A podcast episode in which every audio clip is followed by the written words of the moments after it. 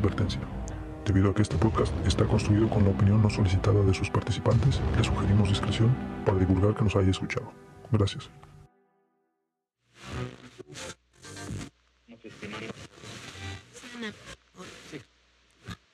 Hemos sido tolerantes hasta excesos criticados. I want to be very clear. que la emergencia epi- epidemiológica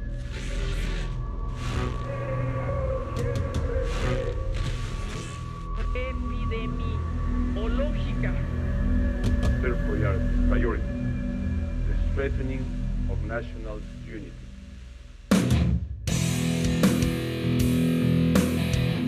y al riesgo epidemi- epidemi- epidemiológico. The role of the government, epidemiológico. The state must refrain from orders on the basis of the efficient operation of the market. Destruyan míticos documentos. Que es, cállense. Cállense. Cállense. Cállense. Where the investment in infrastructure haya sido como haya sido. Infrastructure, infrastructure canso ganso, me canso ganso, me canso ganso.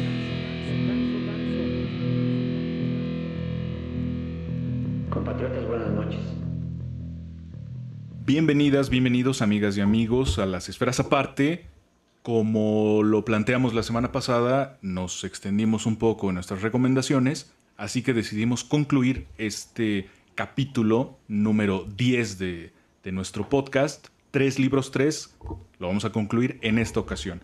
Les agradecemos mucho que estén aquí con nosotros, como siempre, y les recordamos que estamos en Facebook e Instagram como Esferas Aparte, ahí están nuestros perfiles.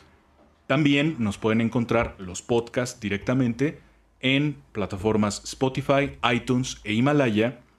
Y eh, pueden escribirnos comentarios, dudas, recomendaciones, quejas, sugerencias, etc. Las vamos a leer puntualmente si nos escriben al correo esferasaparte.gmail.com. Así es que ahora le doy la bienvenida a mis compañeros de podcast, Mario Alexandro Morales Becerra Contreras. ¿Cómo estás? Hola, muy buenas tardes, noches, días. Ya había yo quedado con el tema del bonjour, entonces lo descumplí en el programa pasado, pero lo retomo. Bonjour, mes amis. Muy bien. Gracias por acompañarnos. Muy bien. Oye, te ves Muchas muy gracias por venir. fuiste de vacaciones, ¿no? Anduve, anduve, anduve, anduve. Te ves más fresco. fui. No, espérame. Traigo colorcito, güey, porque ya me estaba poniendo amarillo, güey.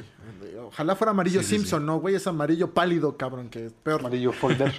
Ajá, exacto. es folder. Folder viejo, güey, además. ¿No? Entonces. Muy bien, bienvenido Mario. Gracias. Qué bueno que estás aquí con nosotros otra vez para concluir este tema porque pues como siempre nos suele ocurrir nos alargamos de más y bueno, vamos a tratar de concluirlo en esta ocasión. También le doy la bienvenida a Alejandro Castro Jaimes. Castro, ¿cómo estás? Muy Bienvenido. bien, gracias, gracias por la invitación. Un saludo a la audiencia. Pepe, gracias. Mario Folder Enmohecido Morales, ¿cómo estás? Bien, maestro. ¿Tú ya estás menos fastidiado de la vida? ¿O sigues? No, no, siempre. El, el nihilismo lo es todo en esta vida. Ya No, güey, ¿cuál nihilismo? Ojalá fuera nihilismo, cabrón. Eres pitufo gruñón, güey, que es diferente. Amargoso. Pues muy bien, qué bueno que, que decidieron venir los dos, qué bueno que están aquí. Vamos a tratar de concluir ese tema, muchachos, porque nos quedó pendiente. Así es que, pues como evidentemente la, la audiencia ya lo sabe, eh, no terminamos la semana pasada, vamos a tratar de terminar esta semana. Y nada más para que quede consignado, digamos, eh, ahora que retomamos esta segunda parte, vamos a recordar brevemente los libros que habíamos eh, de los que habíamos conversado en la primera parte de este programa. Ale nos habló de Crimen y Castigo de Fyodor Dostoyevsky. Mario propuso Reyes Malditos. Del autor, ¿me ayudas con el autor, Mario? Porque no lo recuerdo. ¿Cómo no? Maurice, Dru- Mo- Maurice Dron. Ok. Y a mí me había tocado platicar unas cosillas sobre la historia del siglo XX, 1914-1989, de Eric Hobsbawm. Bien, entonces ahora sí retomamos ya eh, nuestras siguientes recomendaciones y para ello voy con Mario. Mario, ¿cuál sería tu segunda recomendación?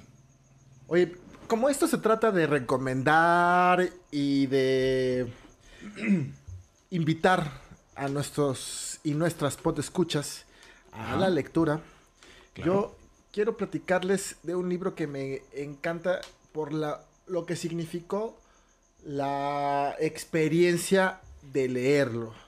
Voy, y en esta segunda, yo a diferencia de Pepe, sí los acomodé mi selección por orden de importancia para mí y que yo les Ok. recomiendo para que ustedes puedan leer. ¿no? Y en esta ocasión les quiero hablar nada más y nada menos que de El Conde de Montecristo de Alexander Dumas. espérate, espérate, espérate, ¿En serio? Te lo prometo. ¿Qué? ¿También tú? Sí, no, pero además, o sea, bueno, a ver. Está bien, compart- compartan el bloque. Sí, sí, pues sí. Es que para mí tiene dos cosas. Yo lo tengo número uno, pero no solamente en la lista que hicimos hoy, sino que es mi libro favorito en, De toda la vida. de, en la vida. Ujú. Por varias Fíjate que para mí es uno de los libros favoritos, güey. ¿eh? Es uno de los libros. Pero eh, solamente lo he leído una vez, ¿no? No, no como número uno, que ya hablaré de él. Pero sí, pues déjame platicarte, va, platiquemos del Conde de Montecristo. Pepe, ¿tú ya lo leíste? No lo he leído, pero adelante, adelante, ni modo. Por Pues burro te lo no vamos lo a recomendar, güey. No Claro. me extraña que Alejandro lo tenga como número uno porque es uno de los mejores libros de la historia de la literatura ¿El universal. mundo güey, mundial? ¿No? Ok. Efectivamente. Venga, Bueno, sorpréndanme. Es que quiero platicarles de, de- de mi experiencia con este libro. Me sorprendió mucho. Creo que leer, eh, ya, lo, ya lo platiqué cuando hicimos series, que lo que las series me permitían era ver, o sea, eh, ver de, eh, de manera- en- ya externamente una historia, como si la estuviera leyendo. Es decir, mi proceso mental en la lectura es ese, es eh, aquí en mi mente está pasando lo que estoy leyendo como si estuviera yo viendo una película, ¿no? Entonces, el, el- por eso lo que les platicaba con Crimen y Castigo era esa emoción de que sigue, ¿no? Cuando se me acabó el primer tomo, ¿no? Sí. Y lo que me pasó con el Conde, Conde Montecristo fue más. Fue todavía más emocionante, ¿no? Eh, el Conde de Montecristo lo habré leído hace como 15 años, ¿no? Después de que salimos de la universidad. 18 años, más o menos. Eh, es la clásica historia eh, de amor y venganza, ¿no? De amor y venganza. Eh, narra la historia de Edmundo Dante y su amor por Mercedes Alexandros. Por Sí, Mercedes. es Mercedes. Ajá, por Mercedes. Y cómo es traicionado el buen Edmundo por, uno, por un amigo suyo y enviado a una cárcel, a- a- condenado a vivir ahí. eh, estoy haciendo el dibujo a grandes rasgos, ¿no? A vivir ahí. No, además es una No, trama ya muy encerrado. complicada. Sí, ahí, en- ahí encerrado, ¿no? Él se sitúa eh, en la Francia bonapartista, de Nap- Napoleón Bonaparte. Eh, si no me equivoco, en la primera, ¿no? En la primera parte de eh, el Napoleón. Y eh, tiene muchas muchas cosas que podemos entender. Eh, De hecho, podemos encontrar muchas cosas de ese libro en obras de la actualidad. Ya lo iremos, ya lo iremos platicando. Hay una escena y que es en la que yo me quiero centrar, básicamente, que- es la experiencia de leer. Yo soy un asiduo lector, me gusta, cuando me pongo a leer, me gusta comerme todos los libros así, eh, a grandes bocanadas, ¿no? Porque vivo y disfruto mucho la lectura. Pero lo que pasó con el Conde de Montecristo fue increíble. Hay una escena, Alejandro, que te recordarás, cuando está platicando con el viejito en la cárcel, que es el es la, eh, la Ah, isla es de el- If. Es el, es el, no, es el castillo, eso es... El castillo esa- de If. el- es el castillo de If, que era la cárcel, a la, la cárcel política. Y el personaje es el, el abad Faria. Es un viejito que le enseña cosas y le dice cosas. Yo no les voy a platicar pero es el que le da la clave. No, no, no, digo, o sea, sería como que el libro se publicó en 1848, o sea, si cuentas son 44. Si cuentas, o sea, no es como para- Ok, un spoiler. El abate Faria le, el abate Faria le enseña cosas, ¿no? Le enseña cosas del mundo que, que él no conoce, ¿no? Era un simple ayudante en un barco. ¿no? Sí, sí. Claro, ayudante en un barco, ¿no? Que con poca preparación, sin conocimiento del mundo, aun cuando andaba metido en un barco, ¿no?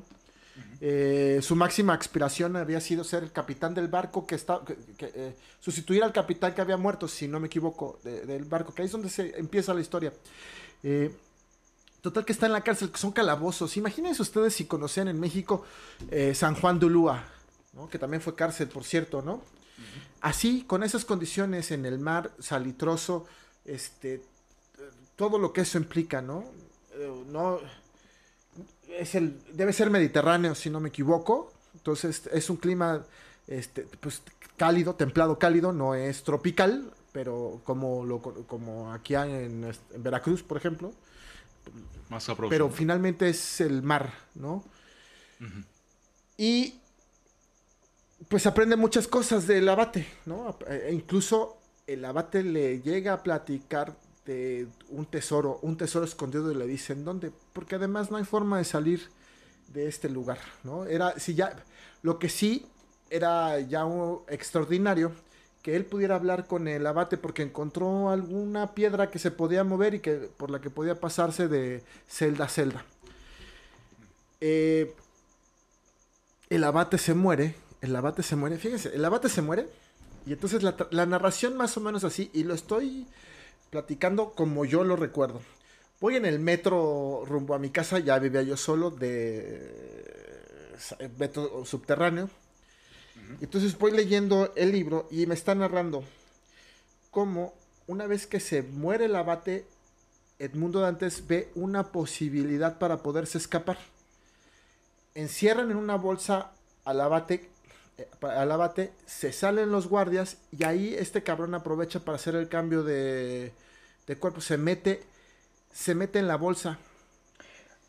Lo- la Dime, parte dime. importante, el, el túnel, el, bueno, la, primero, la comunicación es relativamente simple. Lo que pasa es que el abad tenía, ya tenía 30 años en el castillo de If, entonces el tipo era un tipo muy concentrado, eh, es un personaje que representa la automotivación, la perseverancia y la resistencia mental.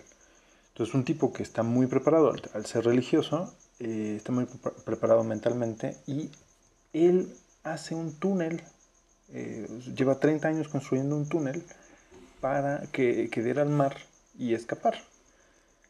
Y resulta que calcula mal. y no sale al mar, sale a la celda de Edmondo. Entonces es ahí cuando, o sea, de momento Edmondo lleva, no tenía tanto tiempo, tenía No meses tiene tanto tiempo. y, y- y lo conoce, entonces el otro dice, ups, me equivoqué, bueno, voy a acabar del otro lado, el otro que lleva aislado, porque eh, una de, la- de las crueldades o de, la- de los castigos del castillo de If, por- al ser una prisión política, era eh, el aislamiento. Eh, ot- otro de, la- de las infamias del castillo de If es... En la que- oscuridad, ¿no? Además, Alejandro. Una cosa insalubre, eh, o sea, no tenía, estabas encerrado en una celda, vamos a suponer que fue una celda grande, que te tocara la mansión de la celda son 6x6, 36 metros cuadrados para ti solito, que no había cama, y eso no es de la novela, eso es las condiciones reales. Sin cama, sin excusado, eh, la comida que te daban eran las sobras de las sobras de las sobras, sin baño y sin luz y aislado del resto del mundo o del resto de las personas, salvo el celador, el guardia que te está cuidando. Entonces, el encontrar a la bata ahí es como un- una salvación en, en estos capítulos, volúmenes de la, de la novela. Pues es para no morir, que no se te muere el alma más. Es que- impresionante. Es como que encontraron una luz en la oscuridad, pero para el abad era como que chin. Me equivoqué, me yo, creo que yo voy equivoqué". para otro lado. ¿no? Y de hecho, yo me acuerdo que cuando lo leí era así como que, no mames, neta. O sea, ¿Cómo te puedes equivocar? Pero sí tiene sentido porque como no veían la luz, él, él calculaba de- en un pedacito de ventana de, vamos, de 15 centímetros cuadrados, calculaba dónde estaba eh, la luz, donde entraba el sol y decía, ah, bueno, pues el mar debe estar pues, Para allá. acá". Y cavó, cavó, cavó, cavó X cantidad de tiempo y llegó a la celda de Edmundo y ahí se conoce. Entonces lo que hace el abad, se empieza, ya empieza a decaer un poco. Bueno, no decae porque me parece que son, son seis años, ¿no? Los que están en la cárcel. Seis, ocho años. No, perdón, Más o menos. 14 años. Son 14 años Más o menos. y le enseña varias cosas. La primera, que es la persistencia eh, mental o la resistencia mental. La otra, el acondicionamiento físico. Y luego le enseña, lo instruye en arte, ciencias y entretenimiento. Creo que hasta le Sí, enseña, o sea, lo- le, le, le- le- le enseña, lo, lo, le enseña reglas de lo etiqueta, prepara. le prepara como si fuera a salir alguna vez, ¿no? Que eso es lo que lo mantiene vivo. En esta parte Claro. del libro es lo que lo mantiene vivo. Como si fuera a salir. Bueno, entonces se muere, se muere el abate. Eh, eh, eh, ya en este contexto, como nos lo ha dibujado Alejandro. Ajá. Y cierran, cierran la bolsa, lo meten en una bolsa oscura, la cierran, se salen los guardias. Y en ese momento Edmundo dice, aquí tengo que salir, ¿no? ¿Qué hacían con los cuerpos? Los avientan al mar, ¿no? Un muerto los avienta al mar, no hay entierro, no hay nada, al mar. Entonces, pues esa fue una forma, fue la forma en la que él vio que podía salir. Entonces se mete a la bolsa. con- con- considerando el contexto en donde los, los presos no tenían ni identidad ni identificación, por lo tanto no se rendía cuenta de esos presos. Al ser políticos y ser presos como... Estabas desaparecido. Estaban desaparecidos completamente. Entonces, no, como no había registros, incluso el hombre de la máscara de hierro es un registro eh, tachado del castillo de If. Sí, sí, sí. de A eso te digo, no, y nos lo encontramos, lo que te digo que te encuentras referencias en la literatura ah, eh, eh, en varios momentos. No, Carlos espérate, Fuentes, te cuento. la- Carlos te. Fuentes, en La silla del águila, que es una obra de principios de este siglo, eh, ajá, habla sobre algo, es una combinación con la máscara de hierro, ¿no? Y sitúa un momento importante de su obra, eh, La silla del águila, en San Juan de Ulúa, ¿no? Eh, eh, en el castillo de San Juan de Ulúa. Nosotros estuvimos ahí, recordará, ¿no? Y sí, imagínate, yo no me imagino a la gente viviendo en esas condiciones. Pero bueno, el caso es que, pues, cuando llegan los guardias, cargan el cuerpo, cargan el cuerpo, creo que hasta se sorprenden porque pesa más de lo que tú podrías pensar que pesa un viejito, ¿no?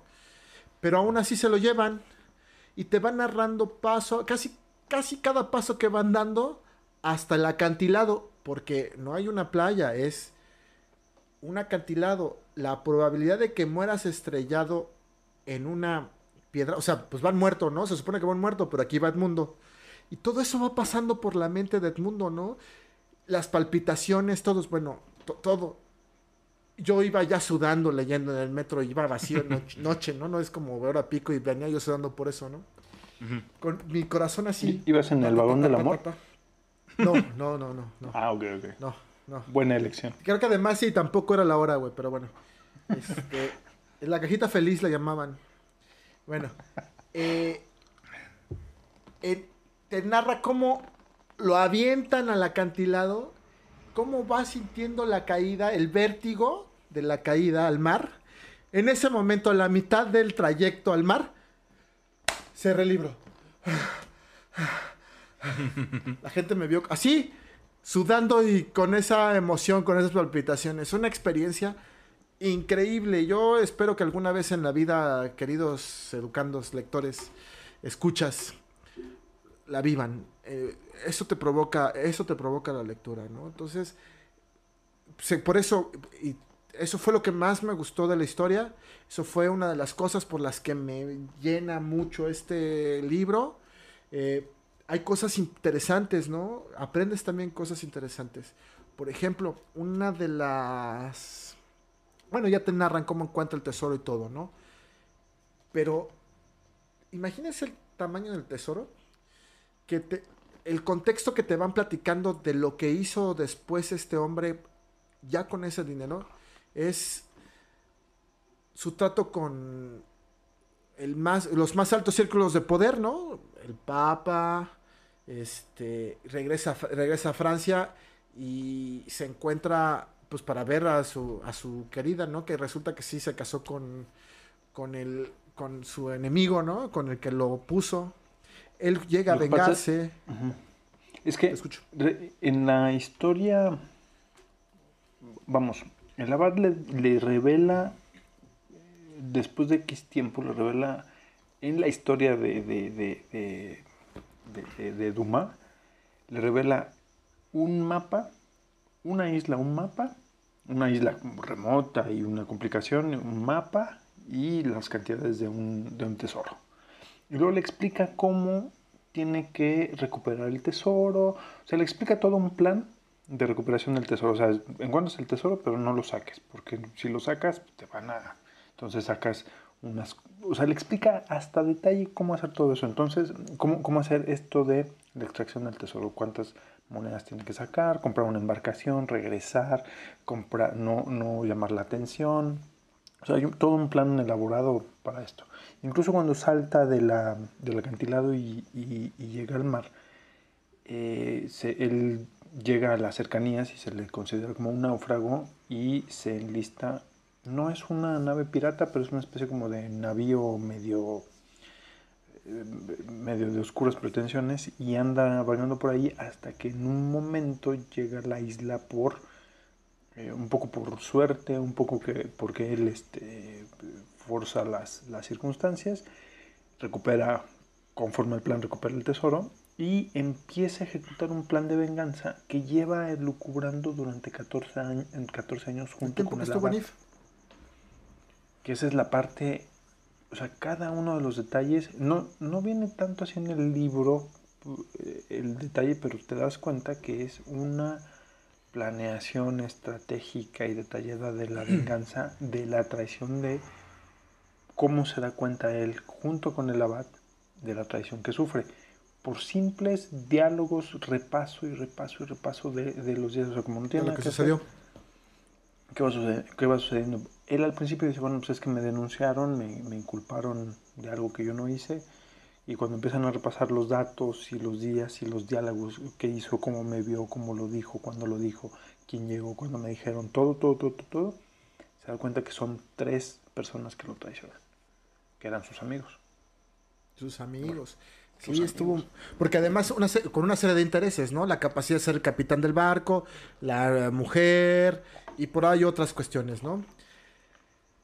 Entonces, y ayuda mucho que ese encierro lo cambia físicamente. O sea, además, él era un jovencito, son 14 años, ya es un adulto. Si hay un cambio, pero además no es un cambio natural. Es decir, no eh, en situaciones normales, pues creces no cambias tanto. Te vas, vas embarneciendo, pero no cambias tanto. El tema es acá entre la oscuridad y la. y el encierro, ¿no? Pues él físicamente cambia, crece y cambia. Es- entonces, por- cuando llega a este lugar a, a- a- a reclamar su venganza, pues nadie lo reconoce. ¿No? Y entonces hay, hay factores también que, que, que, que me encantan del, de- y que aprendí a través de, Edmund, de Edmundo Dantes, Dante, ¿no? Es Dante. No, Dante, porque tiene acento, ¿no? El, el tema, por ejemplo, nunca toma, cuando va a la casa de alguien que considera su enemigo, nunca acepta nada, ni, a- ni un vaso de agua. De modo que lo ves en un baile, o sea, porque además llega el rico, un rico del que nadie conoce, o sea, inmensamente rico, se instala y todo. Lo invita, hacen un baile en su honor incluso, ¿no? Y no toma ni un vaso de agua. Cuando va a la casa de Mercedes, cuando va a la casa de su enemigo, del que lo puso, ¿no? Se me olvidó el nombre ahorita. No toma ni agua, o sea, no les acepta nada, ¿no? Nada. Entonces, esa es una de las cosas. También aprendí que cómo puedes, cómo no morir, cómo puedes no morir, ¿no? Este, envenenado. Y y la clave es pequeñas dosis de alcohol. Acostumbra a tu cuerpo a pequeñas dosis de veneno. Sí, De que era el arsénico con el que termina envenenando a... Ujú. Ajá, este, pero son, eh, querían envenenarlo, o y también a, alguien- a una niña, no les voy a contar más, pero le ha estado dando pequeñas dosis de veneno para que se acostumbre su, su organismo, de, de forma que cuando la quieren envenenar, no pueden, porque su organismo ya tiene, ya está como con esa eh, vacuna, digamos, por decirlo de alguna De alguna manera. de alguna manera. Entonces, yo les quiero recomendar este libro por eso. Alexandro Dumas eh, es, además, eh, tiene otros libros que son famosos, ¿no? Que son Los Tres Mosqueteros y, eh, entre otros, ¿no? Y nosotros hablamos mucho, ese- Los Tres Mosqueteros también es una trilogía, pero es cuando hay un dicho que dice, no es lo mismo los tres mosqueteros que 20 años después, ¿no? Que hace refer y todo el mundo pensamos que hace referencia a pues no es lo mismo los tres mosqueteros que 20 años más viejos, ¿no? Y sí, pero en realidad es eh, pero la, la- la- es un juego de es un juego de palabras, ¿no? La cita es literal. Hay un libro que se llama también y que habla de la historia de estos tres mosqueteros. Bueno, los cuatro, ¿no? Porque te- hay que contar a nuestro amigo D'Artagnan. Ujú. Athos, Portos, Aramis y D'Artagnan. eh, que se llama 20 años después, ¿no? Es un. Es un autor clásico, ¿no? Eh, papá de otro autor que del mismo nombre. de eh, cuya obra más conocida es La Dama de las Camelias. Que a mí no me gusta, pero esa es otra historia. Pero bueno, Bueno, pero si es que hijo- ustedes iniciaron a- De entrada, el eh, Alexandre Dumas Fille es, eh, eh, Phil es este es hijo bastardo de Alexandre Dumas. Y ahí es un eh, ahí viene el principal problema. Por ejemplo Alejandro Dum- Dumas le, le decían el negro porque era mulato. Per- perdón a Alexandre Dumas hijo le decían el negro porque era mulato. Y era el hijo bastardo entonces allí tiene una historia bastante truculenta, el caso de los dos. Pero se vuelve eh, célebre por lo de la Dama de las Camelias y al ser hijo de bastardo de Dumas. que además la convierten en una ópera. No, es la Traviata. La, sí, es la Traviata. Sí, la Traviata está Sí. basada en La Dama de las Camelias. O sea, La Dama de las Camelias. es decir, estamos hablando de, ni- de buen nivel para leer, ¿no? Sí, son obras muy... Mm, ahí te Siempre se tengo- los voy a recomendar. Ahí te tengo, ahí te tengo, no, no quiero tirar tu, tu idea, tu buena idea del, del Conde de Montecristo. Pero, Pero no, considera, tírala, pues, está- Mira, considera varias cosas que y lo platicamos en el capítulo anterior, en la, en la- lo hemos platicado en, la- en la- en las secciones anteriores. Las, cuando tú haces la seriación de las, de, de las obras en esa época, estás hablando de que convertías un Stranger Things, un, un Dark, un... eh, Eran las historias de la época, pues no podían verse, no había fotogra- la fotografía estaba apenas por desarrollarse, no había eh, películas, muchísimo menos televisión, entonces las series eran el centro de atención para el entretenimiento. Las Había novelas, ¿no? mucho ¿Cómo? Las novelas. Las- eh, sí, bueno, la literatura en general. O Sí, seriada, que- ¿no? Es que dijiste series. Es que dijiste las series. No, perdón, bueno, las novelas seriadas o la seriación de, preguntar si- de novelas. si Los a lo mejor no existe, no existe la tele, pero existe el Blu-ray en aquella época. ¿no? Claro. Es como comer los pasteles de, de María Antonieta. Ok. Entonces, eh, hay una, había una polémica hasta hace unos años donde se dudaba la autoría. Primero, se dudaba la autoría de Alexandre Dumas sobre el Conde de Montecristo.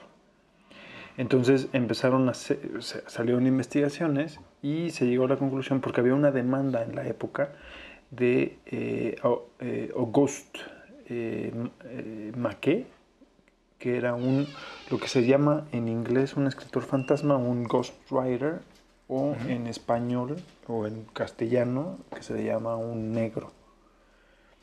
Que eso es racista y peyorativo, pero ese es el término con el que, con el que se le conocía en el siglo XIX y principios del siglo XX, en donde las funciones del principal, digamos, tú eres un escritor famoso y, y- y agobiado por los menesteres de la fama, entonces no, no tienes tiempo de escribir, entonces contratas a alguien que te hace las historias.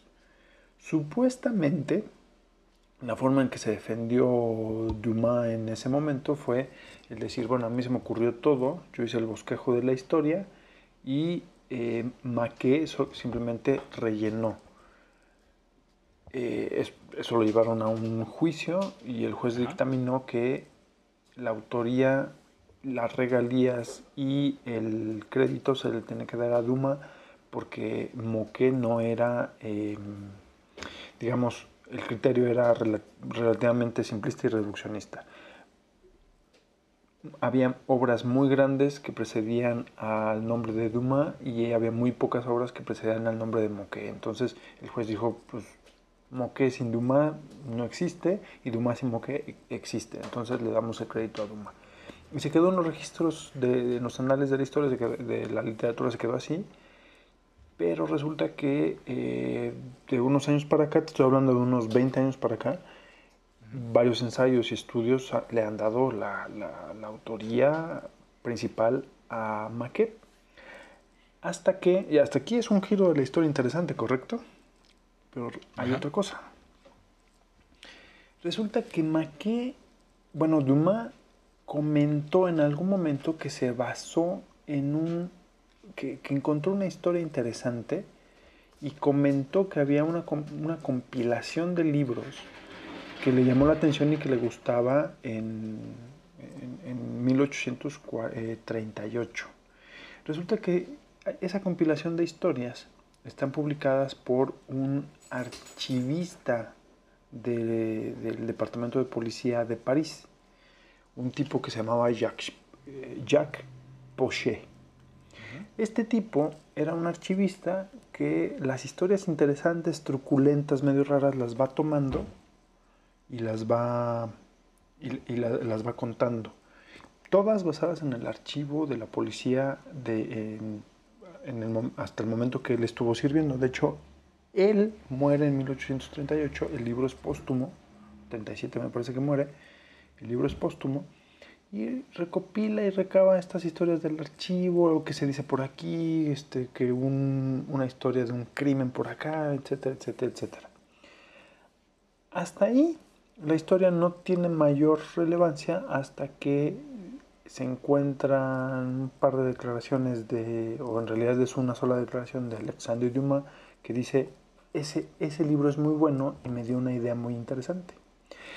Porque el libro re- retoma la historia de un fulano que en su lecho de muerte hace una confesión.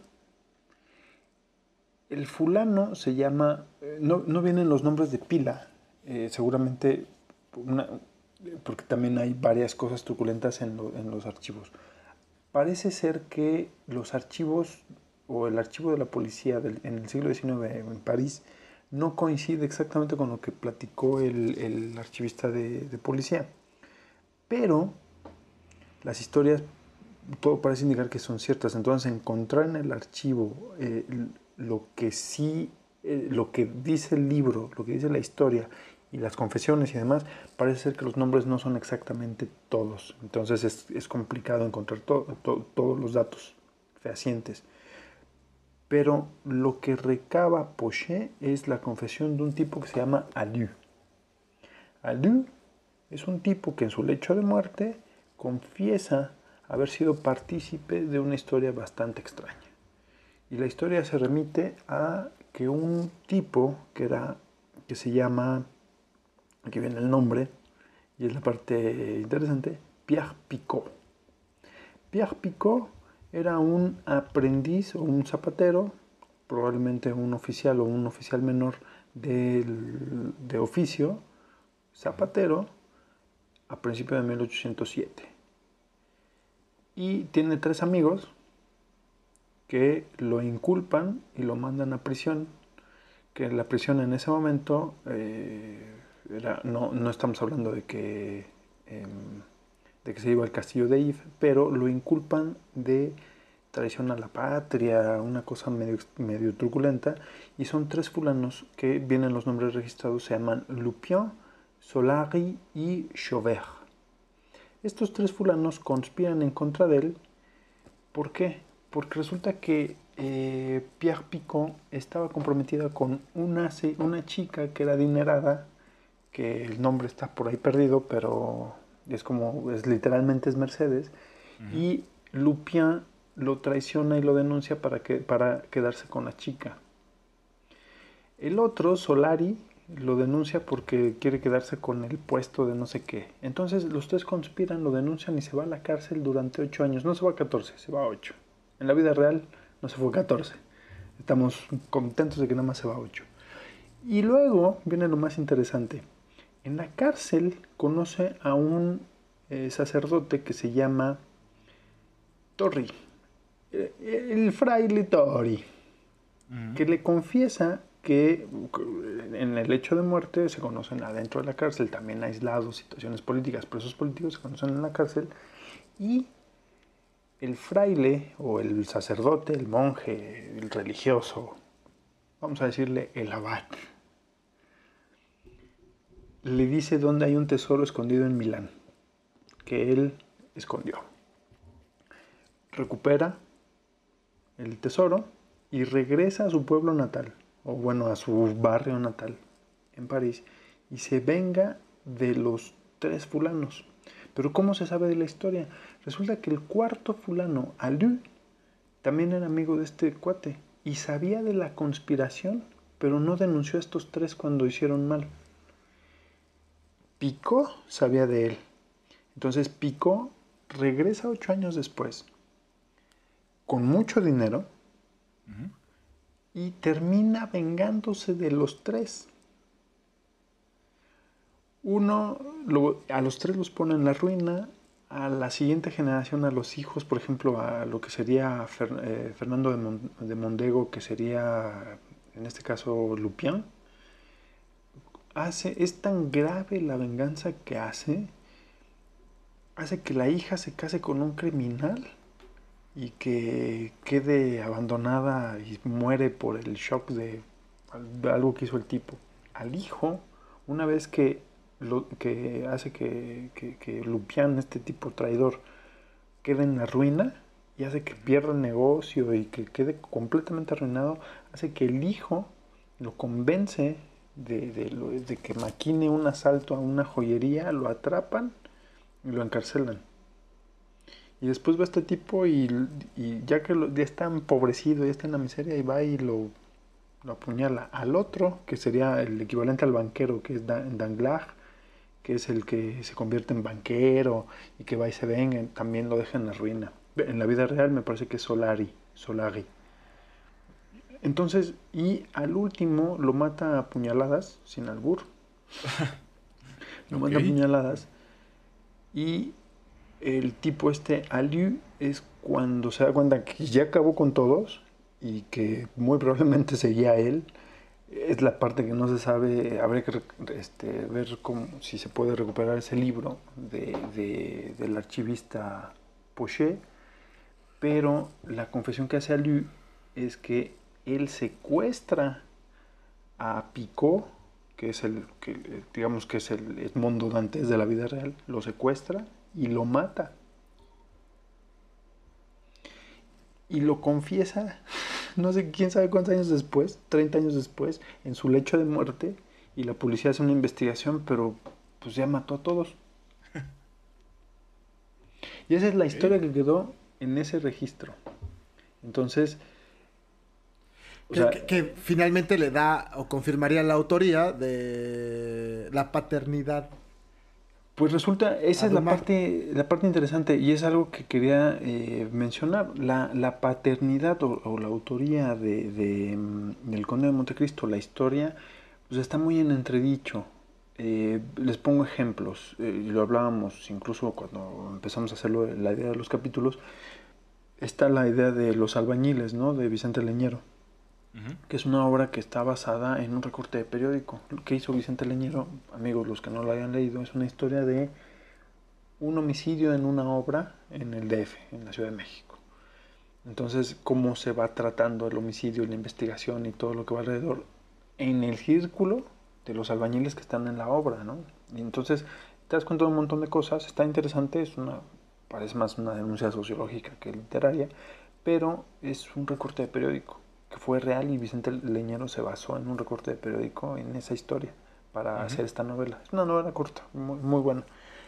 Eh, tienes, por ejemplo, el, claro, o sea, tienes innumerables ejemplos, ¿no? Pero tienes famosos, eh, el relato de un náufrago de Gabriel García Márquez, que también es una nota periodística y que él hace una novela de ello. Eh, ¿Cuál otro puedes tener? Una que a mí me impactó muchísimo y que la historia está, la tiene relegada y es súper interesante. Si mal no está en uno de, de estos eh, ensayos, o está en un ensayo de Sergio Pitol o en un ensayo de Juan Villoro. Pero la historia es súper interesante. Hay un autor irlandés que se llama, o que su seudónimo era Flann O'Brien. Eh, ese autor tiene tres libros en su haber. Es una especie como del, Flan, del Juan Rulfo, es el Flan Rulfo eh, irlandés. Tiene tres novelas. Las tres novelas, y lo complicado es que las tres novelas las tiene con diferentes nombres, o sea, diferentes seudónimos. Porque él era un periodista que hacía, digamos, la nota deportiva, la nota seria, y sus novelas él las consideraba chuscas, entonces no las firmaba con su nombre. Entonces hace eh, e- ese, tres novelas, una que es El Tercero, bueno, las más importantes es El Tercer Hombre, que es The Third Man, y la otra es eh, Abuelo de dos pájaros, o, perdón, A Nado de dos pájaros, que sería At Swim Two Birds. Esta novela de At Swim Two Birds es una cosa magistral, fumada a más no poder. Está centrada en una historia, es, un- es una novela que empieza con un estudiante de literatura que está escribiendo una novela. O sea, tú tienes un, estás leyendo una novela sobre un estudiante que está haciendo una novela. En la novela del estudiante hay un juicio sobre los personajes que se crean en las novelas, que tú eres responsable de los personajes que se crean, porque en el universo de la segunda novela se está creando otra historia que no tiene que ver con la historia que están viviendo estos personajes. Es decir, hay un juicio muy severo contra los personajes que no se hagan responsables de sus propios personajes creados. Entonces ya pasaste a un tercer y cuarto nivel de la novela. Una vez que logras entender ese desdoblamiento de dimensiones, digamos, empieza a saltar el libro de ida y vuelta entre dimensión y dimensión. De momento puedes estar hablando del juicio y de estos personajes, puedes estar hablando de la novela que está haciendo el estudiante, puedes estar hablando del estudiante y su entorno, que es la novela, o, o tú te cuestionas tu papel en la novela como lector. Esa novela solamente tuvo, si mal no recuerdo, una publicación de 200 ejemplares, 500, una cosa ínfima. ¿Sabes a dónde llegó esa novela? Le llegó a Buenos Aires a Jorge Luis Borges, o como diría nuestro estimado eh, cumpleañero presidente, expresidente Vicente Fox, Jo- José Luis. Borges. Le llegó a Jorge Luis Borges a Buenos Aires, la leyó y dijo, esta es puta, esto es magistral. Él la nombró en un ensayo y, y la novela se quedó ahí grabada, se, arrumbó durante prácticamente una generación y estamos hablando que de los noventas para acá eh, hay una recuperación respecto a Flann O'Brien y esa, y esa novela. Entonces, si te fijas, la interconexión entre historias no es no es como que muchas veces te lo imaginas, o sea, que tú te haces la trama y, y, y- y tú haces la estructura del guion y cómo va hacerse los personajes. Es un poco más complicado que eso. Entonces, yo creo... Es cuando, es cuando la realidad supera la ficción, ¿no? Definitivamente, definitivamente. Sí, y, ajá. Échale, échale. En el caso del Conde de Montecristo, te quedas Ahí están esas. te quedas corto. Obviamente la parte novelada, digamos, la imaginación que le pone Dumas, después se explica, incluso en Wikipedia se, se encuentra bastante bien explicado. Este, se, encuentra, se encuentra bastante bien explicado el tema de cómo se dividían el trabajo estos dos. eh, el Ghost Rider, que era eh, y Dumas, cómo se dividían. Uno hacía la trama, el otro hacía los diálogos, etcétera, que es bastante complicado. Pero al final tampoco la historia era de ninguno de los dos. O sea que Claro, esto es tomada de una nota roja. de una nota Pues roja. es interesantísimo. Ojalá que. Yo quería compartir este libro porque para mí es uno de los mejores, insisto, que he leído. Y la experiencia de leerlo, pues ha sido también así eh, maravillosa, ¿no? No me pasa con todos los libros, me pasó también, ahorita recordando, con Historia sin fin, que es un libro para niños de Michael Ende. Hay una película ochenterísima, que además es ochenterísima, ¿no? Este, de, de- la película. Este, solamente les faltó David Bowie para que fuera redonda, ¿no? Eh, eh, Exacto. Ajá. Eh, es una cosa maravillosa el libro, se los recomiendo también. Hay una escena donde hay dos escenas, me pasó y si alguien vio la película, también en la película está que te está diciendo que tú el que el lector es el que tiene que estar escuchando y salvando a la reina, ¿no? Y aquí escuché el nombre, ¿no? Entonces esas cosas te ponen así, ¿no? Luego hay una escena donde, ya en la segunda parte, donde te narra un enfrentamiento del personaje principal que quiere llegar a salvar determinada cosa. Este. Con una, un enjambre. Un enjambre de moscas, de, ab- de bejo- bejorros. Que van formando. Que forman un, un lobo. Entonces. Eh, Imagínense yo leyendo también en la, en la calle, ¿no? En el transporte público. eh, Este, y escuchando, ¿no? Y el, esas cosas que te- es como para volverse loco, cabrón, ¿no? Que no me falta mucho. Pues eres bastante Pero bueno, esa ¿eh? sería mi, tu mi selección. segunda y bueno, también la de Alejandro, ¿no? opción. Mi segunda Sí, opción. para mí, para mí era la primera. Y mira, y comparto, y comparto eh, con mi amigo Alejandro, ¿no? El- Fíjate, para mí, para mí la importancia de la de la de la historia es básicamente el tema de, del contexto. Primero porque fue el primer libro, digamos, serio que leí. eh, que me- me- o sea, imagínate, empiezas a leer. oh, había leído pequeñas historias, lo que te, te estoy hablando que tenía yo 10, 11 años que me inicié ya tarde en la lectura, porque mucha gente empieza a los 7, 8 años y yo ya estaba, tenía 10, 11 años. En el, y entonces, al iniciarme un poco más, más tarde en la lectura, eh, el impacto fue mayor, porque sí tenía, no me esperaba para nada, me esperaba la trama. Y después, conforme fui eh, avanzando en- en- en edad y demás, en, maduración, en, en otras, otro tipo de lecturas, me encontré cosas muy complicadas. Por ejemplo, eh, la primera adaptación cinematográfica del Conde de Montecristo es de 1913. O sea, imagínate, la, la novela se publica en 1844. Tiene mucho éxito. El cuate Dumas se hace millonario y listo.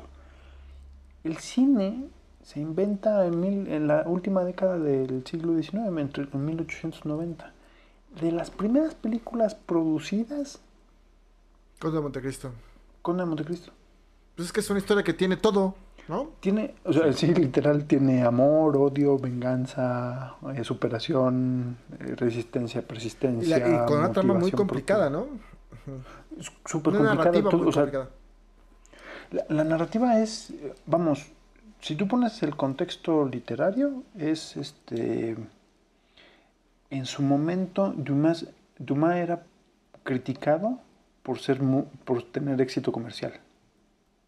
Era como, como decir, era el, el reggaetonero del momento. Entonces se creía que no, no iba se consideraba que no iba a trascender mucho su, su- más allá de una generación sus obras, cuando en realidad son buenísimas. La calidad de la trama, la calidad de los diálogos, la, la- es, es impresionante.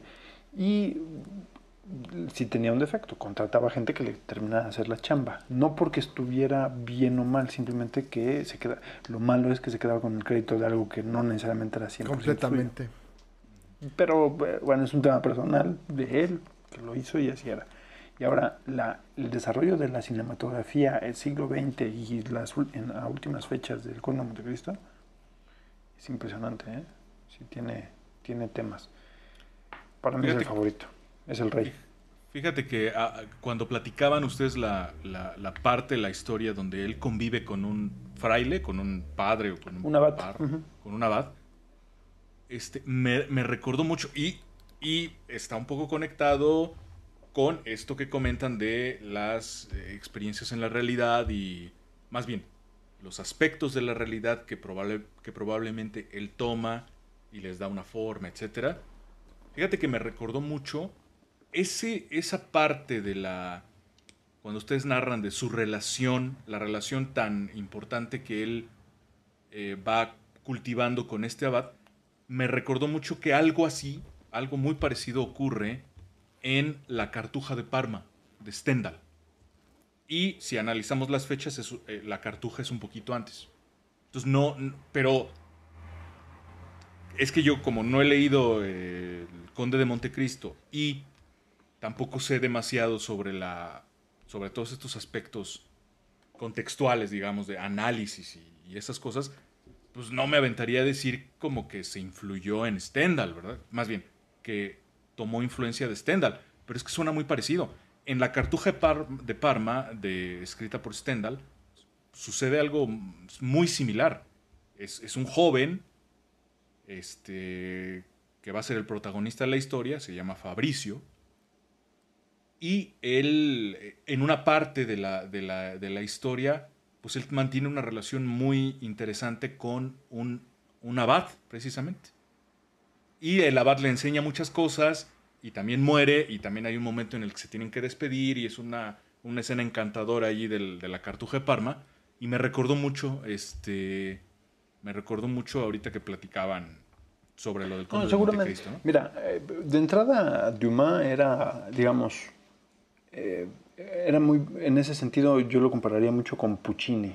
O sea, se iba, a pesar de que tenía un sentido empresarial, comercial muy, muy agudo, en el sentido de qué, qué es lo que mejor vende, no lo hacían de una forma em, atropellada, sí abusiva, Grotesca. en una cuestión de que eso sí es lo que vende, pero no, no, no les quedaba grotesco. No, no te entregaban algo feo. eh, Es comercial bien hecho, ¿no? Exactamente. Y tan bien hecho que ha trascendido cuántas generaciones. Seguramente, seguramente yo, o sea, viendo los, los antecedentes y, y conociendo lo que hizo, porque además eso es lo que trascendió. O sea, Sabiendo la clase de- o sea, hay una, hay una N cantidad de, de- de historias sobre sus borracheras. El, el- eh, imagínate, su hijo bastardo, no reconocido, lo, lo, lo alcanza en fama. Ujú. O sea, es como, como demasiado... No es coincidencia que, Ajá, que esté ajá. metido en estos, en estos embrollos, en estas eh, polémicas y, y entredichos.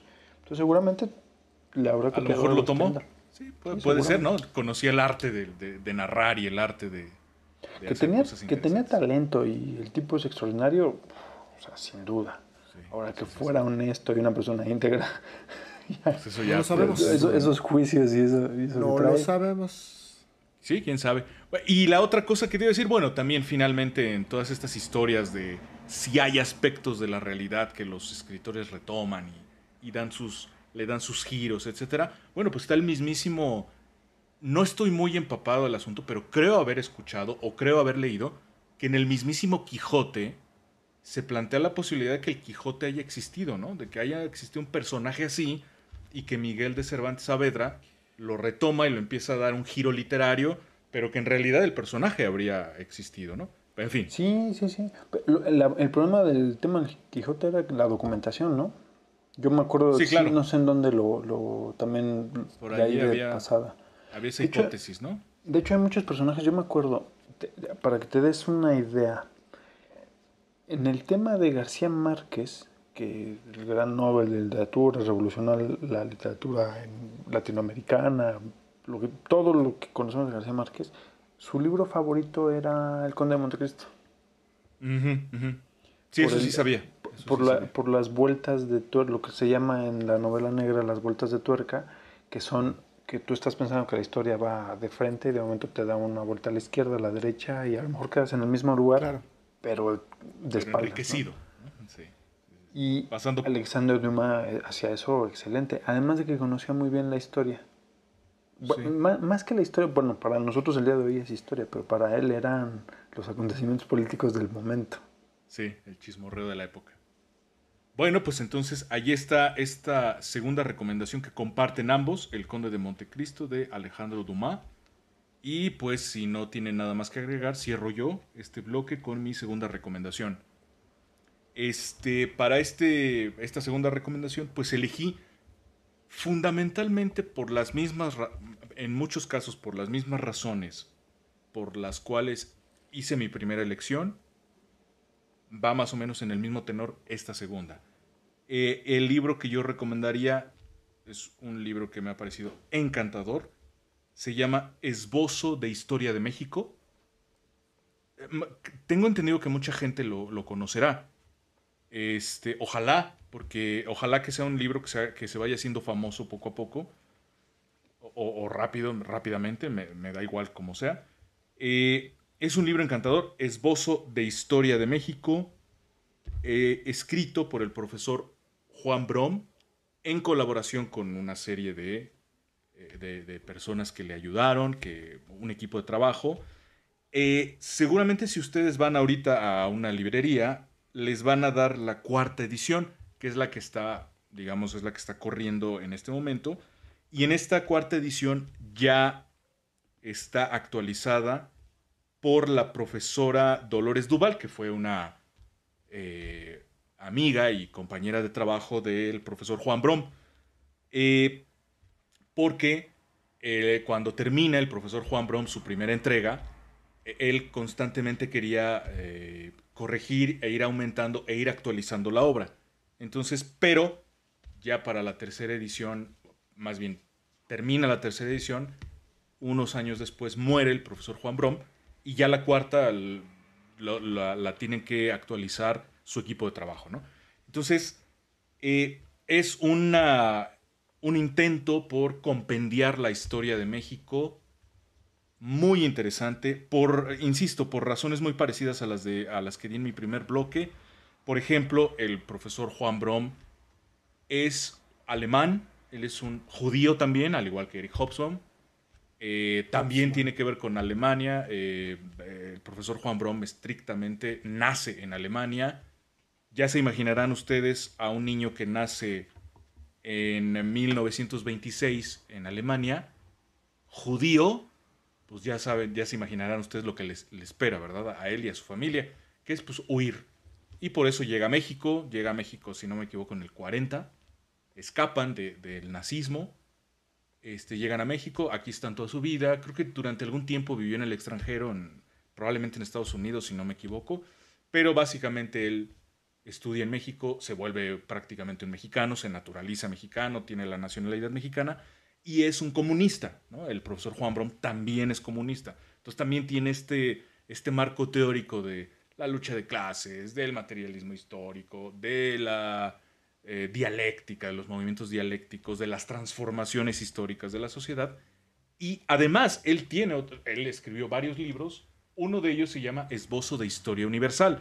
Además, quiso hacer una, un compendio de historia universal, pero este en específico, el Esbozo de Historia de México, yo lo recomendaría porque también estamos acostumbrados a una historia, a una manera de narrar las cosas relativas al desarrollo histórico de México, y cuando uno empieza a leer al profesor Juan Brom y sus ideas y, cómo interpreta él los hechos, y por qué le parecen a él importantes ciertas cosas.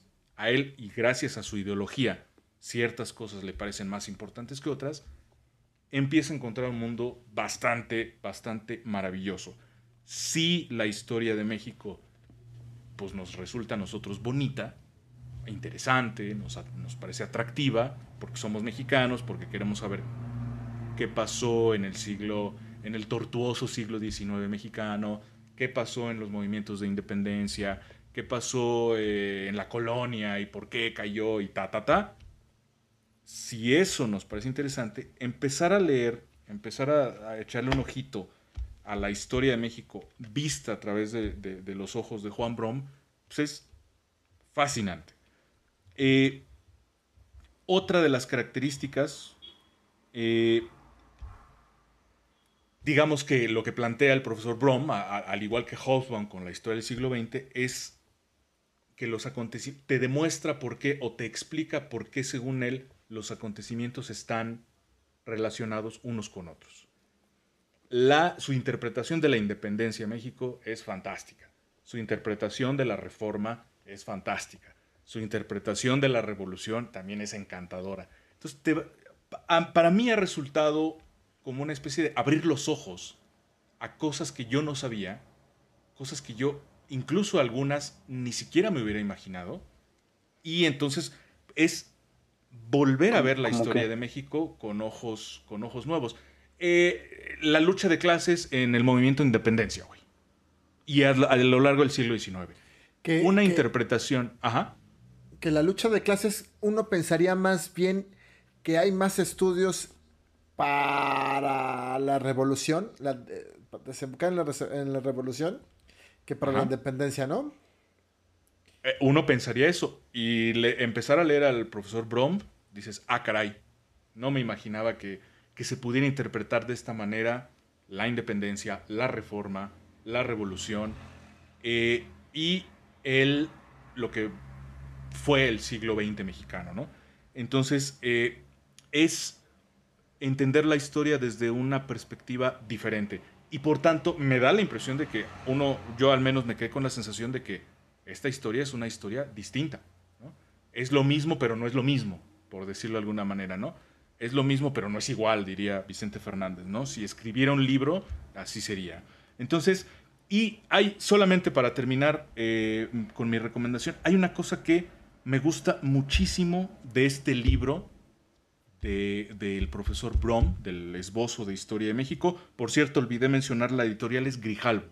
Es la editorial Grijalbo la que edita y publica estos textitos del, profesor Juan Brom. Y también el otro, ¿eh? también el esbozo de Historia Universal, lo pueden encontrar ahí en Grijalbo.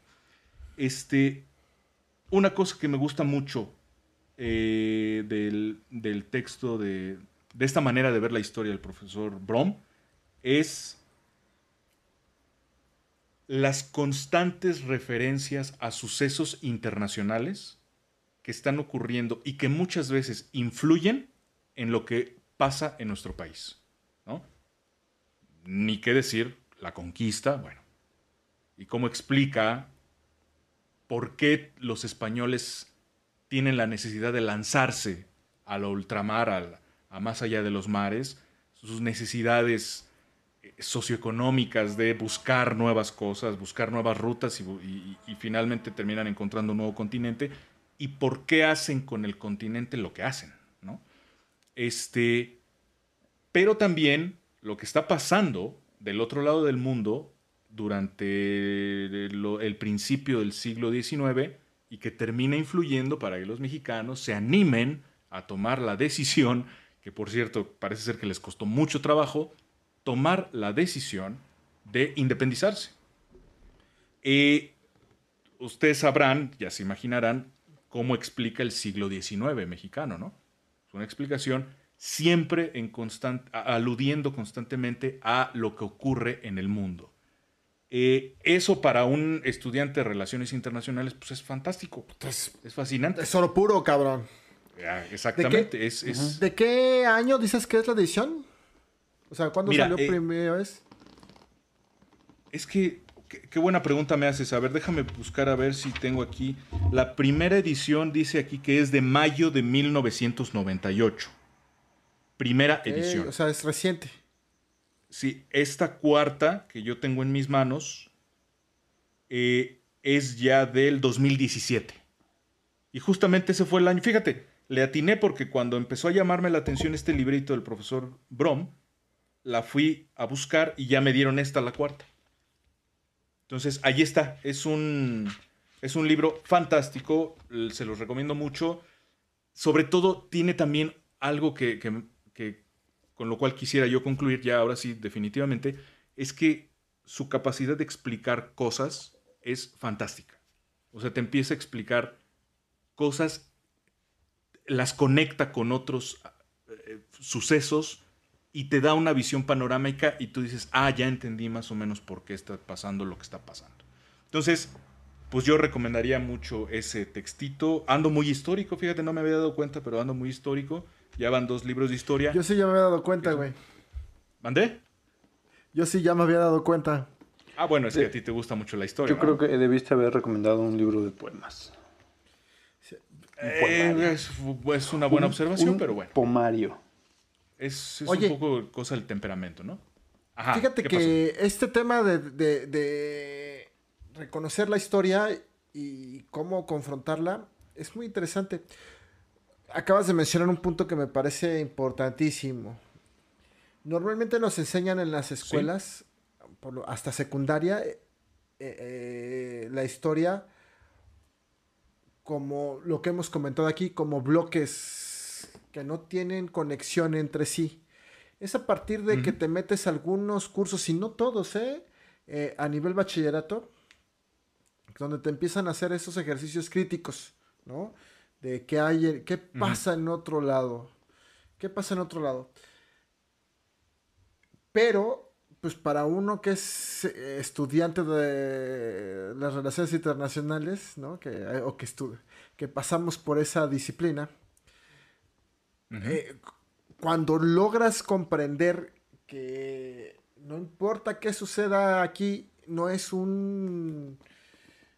no son fenómenos privativos locales, sino que obedecen a factores que se dan en todo el mundo. Puf, la manera en como ves incluso el mundo es diferente, ¿no? Sí, exacto. Sí, cuando, cuando descubres, digo, eso que nuestros profesores nos insistían mucho, ¿no? Y que a veces cuesta trabajo eh, hacer porque estás muy acostumbrado a cierto oficialismo y a, incluso a ciertos vicios de pensamiento e incluso hasta ciertos dogmas. Eso que nos cuesta trabajo era considerar que a México no como una burbuja aparte y aislada del mundo, en donde pasan cosas que no tienen nada que ver con el resto del planeta, ¿no? Y mucha, y como tú dices, efectivamente, en la mayoría de las ocasiones, eso es absolutamente falso, eso es, es absurdo. Eh, muchas veces las dinámicas históricas son globales, ¿no? Eh, afectan a por lo menos toda una región, si no es que todo el mundo. Entonces, bueno, insisto, eh, este libro, eh, esta- este esbozo de historia de México, pues tiene esa, esa peculiaridad. Yo lo recomiendo mucho porque es encantador ver cómo este profesor está conectando todo el tiempo a México con el mundo, ¿no? Digámoslo así. Eh, y a México dentro de la dinámica histórica del capitalismo, del feudalismo, de etcétera, ¿no? Todo es lo que ya se un podrán imaginar. rasgo distintivo del materialismo histórico. Es un rasgo distintivo del materialismo histórico en general, ¿no? Ujú, Así es. Y bueno, pues habíamos comenzado esta segunda entrega de Tres Libros Tres con la ilusión de acabar aquí eh, el programa ya completo, ¿no?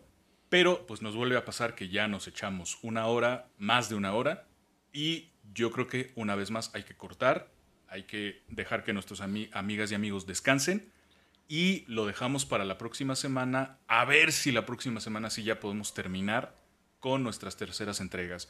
¿Qué les parece, muchachos? Porque ya llevamos un- más de una hora, ¿eh? No, sí está maratónico. Este, a ver, a ver quién llegó hasta aquí. Y pues ni siquiera acabamos, pero va. Miren, Vamos a, despedirnos. Este, Eh, les agradezco nuevamente, como, como cada semana, les agradezco su participación. Gracias, Marito. Nos vemos por acá la semana que entra para terminar, ¿no? Gracias a ustedes, queridos amigos, como siempre. Descansa, porque te hace falta, ¿eh? Sí, me siento cansado. Igualmente, Son Alejandro. niños. Yo. Ok, ok. Igualmente, Alejandro. este, abrazo, gracias. Gracias por, por venir. eh, descansa. Nos vemos aquí la próxima semana para terminar estas recomendaciones. Y muchas gracias a nuestras amigas y amigos, a todos los Sferilivers que hay por ahí. Eh, les recordamos antes de irnos que pueden estar en contacto con nosotros a través de nuestros perfiles de Facebook y de Instagram. Nos pueden encontrar como Esferas Aparte.